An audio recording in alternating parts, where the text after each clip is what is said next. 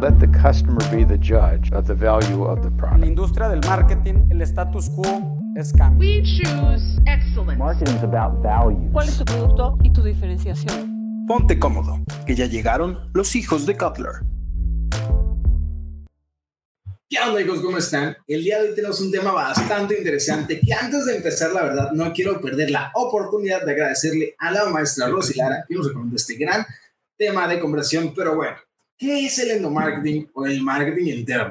Endomarketing implica entender de qué se trata, motivar, sensibilizar y dotar a los empleados de significado en su trabajo para conseguir que sean comprometidos, productivos, estén motivados y crean firmemente en el producto o servicio que la empresa ofrece. Pero bueno, Villa, Rose, David, ¿ustedes qué saben del endomarketing? ¿Habían escuchado de Hello.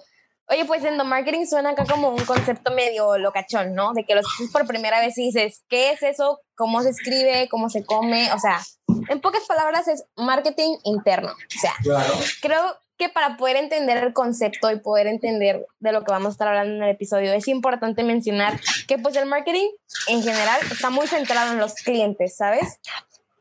Pero el marketing interno pues se concentra en los empleados, o sea, nuestros empleados son nuestros clientes. Así como hacemos estudios de mercado para conocer más, pues tipo a nuestro segmento de mercado, hacemos también estudios de mercado para conocer a nuestros empleados, a los colaboradores, qué es lo que los motiva y este tipo de cosas.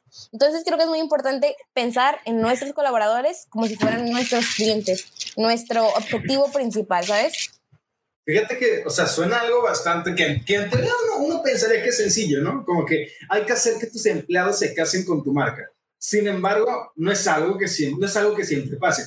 Yo creo que un ejemplo que podemos traer a coalición de este tipo de, de prácticas es que, por ejemplo, este Disney, Disney no le dice a sus trabajadores trabajadores, les dice cast members, porque para ellos la construcción de Disneyland, o sea, el todo Disney como tal, es que estás en un, en un show y, por ejemplo, de que dicen tras bambalinas al momento en que tú estás, de que dentro de las instalaciones, de que dentro del parque, porque para ellos todo lo que está ocurriendo en el parque es un show y, ese, y quieras o no, esa inclusión de cast members en lugar de que employees o empleados, te hace sentir parte de. Y siento yo que el sentirte parte de ya es como que, ah, no solamente yo estoy vendiendo, yo también estoy creando esta experiencia. A lo mejor no soy Mickey Mouse, pero mi trabajo también es importante. Y siento yo que si tú te empoderas con esa importancia del trabajo, brindas mejores resultados. Y creo que no nada más es solo eso, también aquí agregando al ejemplo de Disney, hace poco, y esto lo sé porque conozco a una chava que trabajó ahí y conoce gente que está ahorita ahí actualmente, y me platicaba que Disney hace poco hizo como una política de inclusión y eso te suena a que, bueno, a lo mejor van a, a incluir, no sé, a toda la comunidad LGBT en los juegos, que van a tener eventos de eso, que va a haber personas con discapacidad, etcétera, ¿no? O sea, a eso te suena cuando hablas de inclusión.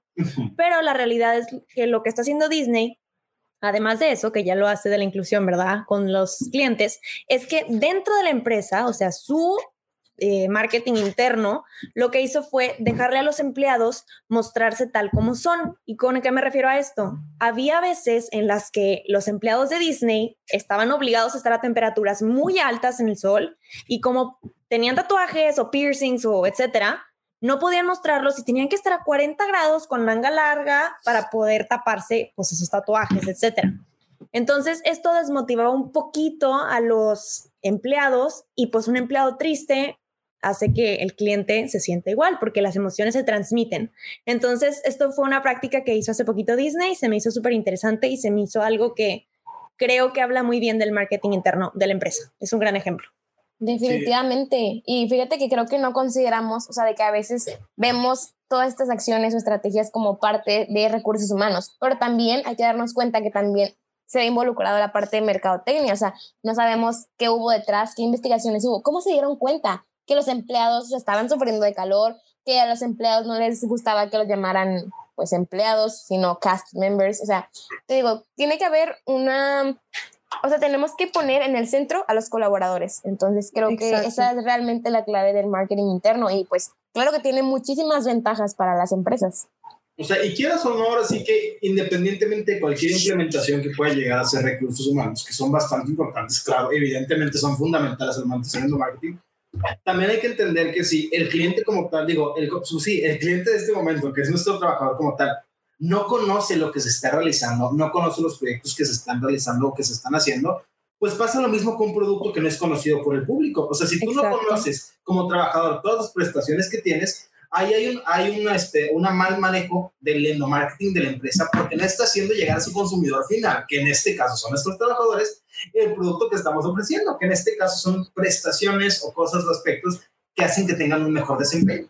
Bueno, ahí es diferente y nada más para no confundir como que los términos. Cuando hablamos de clientes, estamos hablando de literalmente el cliente, el que te va a estar comprando tu servicio, tu producto.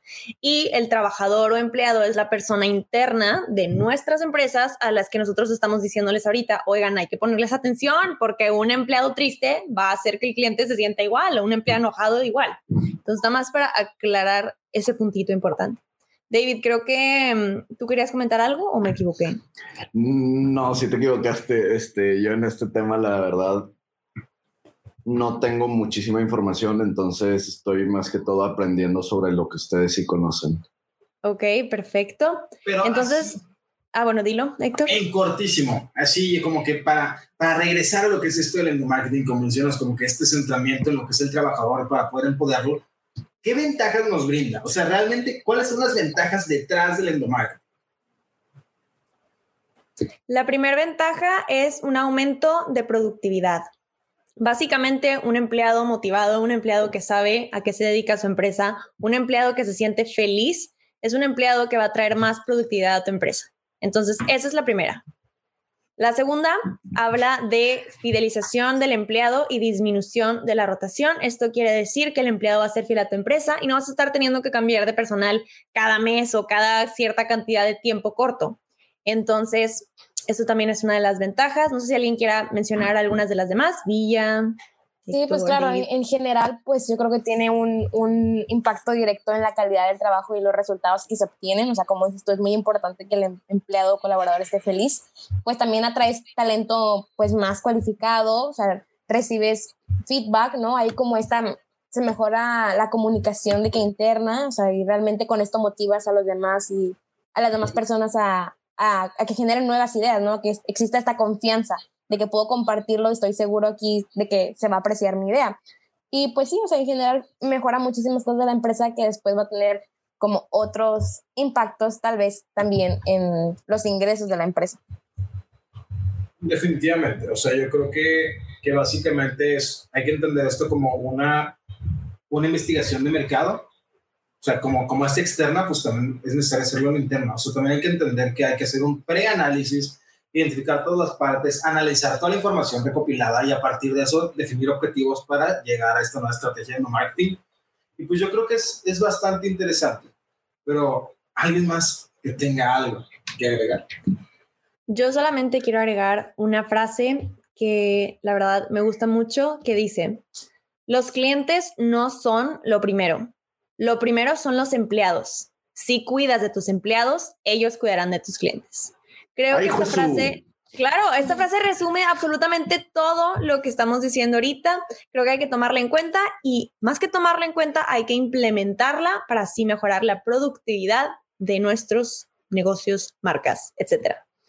Entonces, pues eso es todo lo que yo tengo que aportar. No sé si alguien más quiera decir algo más. Pues mira, yo solamente quiero comentar algo que no les dé miedo de que este término de endomarketing, o sea, realmente una estrategia de marketing interno es muy similar a una estrategia de mercadotecnia a los que estamos acostumbrados. O sea, realmente empieza por el análisis de la comunicación, hay que tomar en cuenta las relaciones, los espacios de trabajo, la autonomía pues, de los colaboradores, entre otras muchas cosas. Y pues después de definir como un objetivo o un propósito, ahora sí hay como que extraer todas estas conclusiones de la información que hayamos obtenido de nuestra investigación y avanzar hacia la definición de un nuevo sistema para fomentar la motivación, la integración, la formación y el sentimiento de equipo que son elementos clave en una buena estrategia de mercadotecnia. Eso es lo que creo que todos deberíamos de querer lograr, ¿no? Para que todos estemos contentos, todos estemos felices y realmente haya una mejor relación de colaborador y empresa. Entonces, sí, básicamente para cerrar, yo quiero recordarles a todos que nos escuchan que pues, marketing está en todas partes y también dentro de la empresa se encuentra el marketing y el marketing es a partir de eso. Pero bueno, muchísimas gracias por escucharnos. El día de hoy se nos acaba el tiempo. Sin embargo, los esperamos en un próximo episodio. Hasta la próxima. Gracias. Adiós. Bye bye.